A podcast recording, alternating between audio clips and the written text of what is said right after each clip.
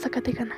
La casa de la Zacatecana ubicada en Querétaro se encuentra en la calle Independencia número 59, a dos cuadras del centro. En esta casa se narra la historia de una mujer que le decían la Zacatecana y era su dueña en el siglo XVII. Cuenta la leyenda que el esposo de la Zacatecana se ausentaba mucho debido a que viajaba constantemente para coordinar sus negocios mineros fuera del estado. Eso desataba muchas peleas entre la pareja. De hecho, en la casa se pueden observar la, recámara de él y la de ella. Dormían en cuartos separados. Se presumía que ella, cansada de tantas ausencias y abandonos, mandó a matar a su marido y después mató al ejecutor del asesinato, para no dejar testigos.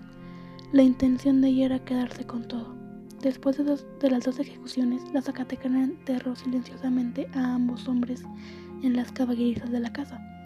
Algunos pobladores sospecharon de ella y hubo alguien que sintió deseos de venganza. La Zacatecana pagó sus crímenes y poco tiempo después amaneció muerta. La asesinaron. Se cree que, él o los asesinos subieron al balcón de su cuarto, la mataron y dejaron su cuerpo en la plaza a la vista de todos. Nadie supo quién o quiénes fueron los autores de esa venganza, quedando este desenlace en el misterio. En esta casa museo se muestran todas y cada una de las colecciones con la intención de compartir con los queretanos y sus visitantes este legado.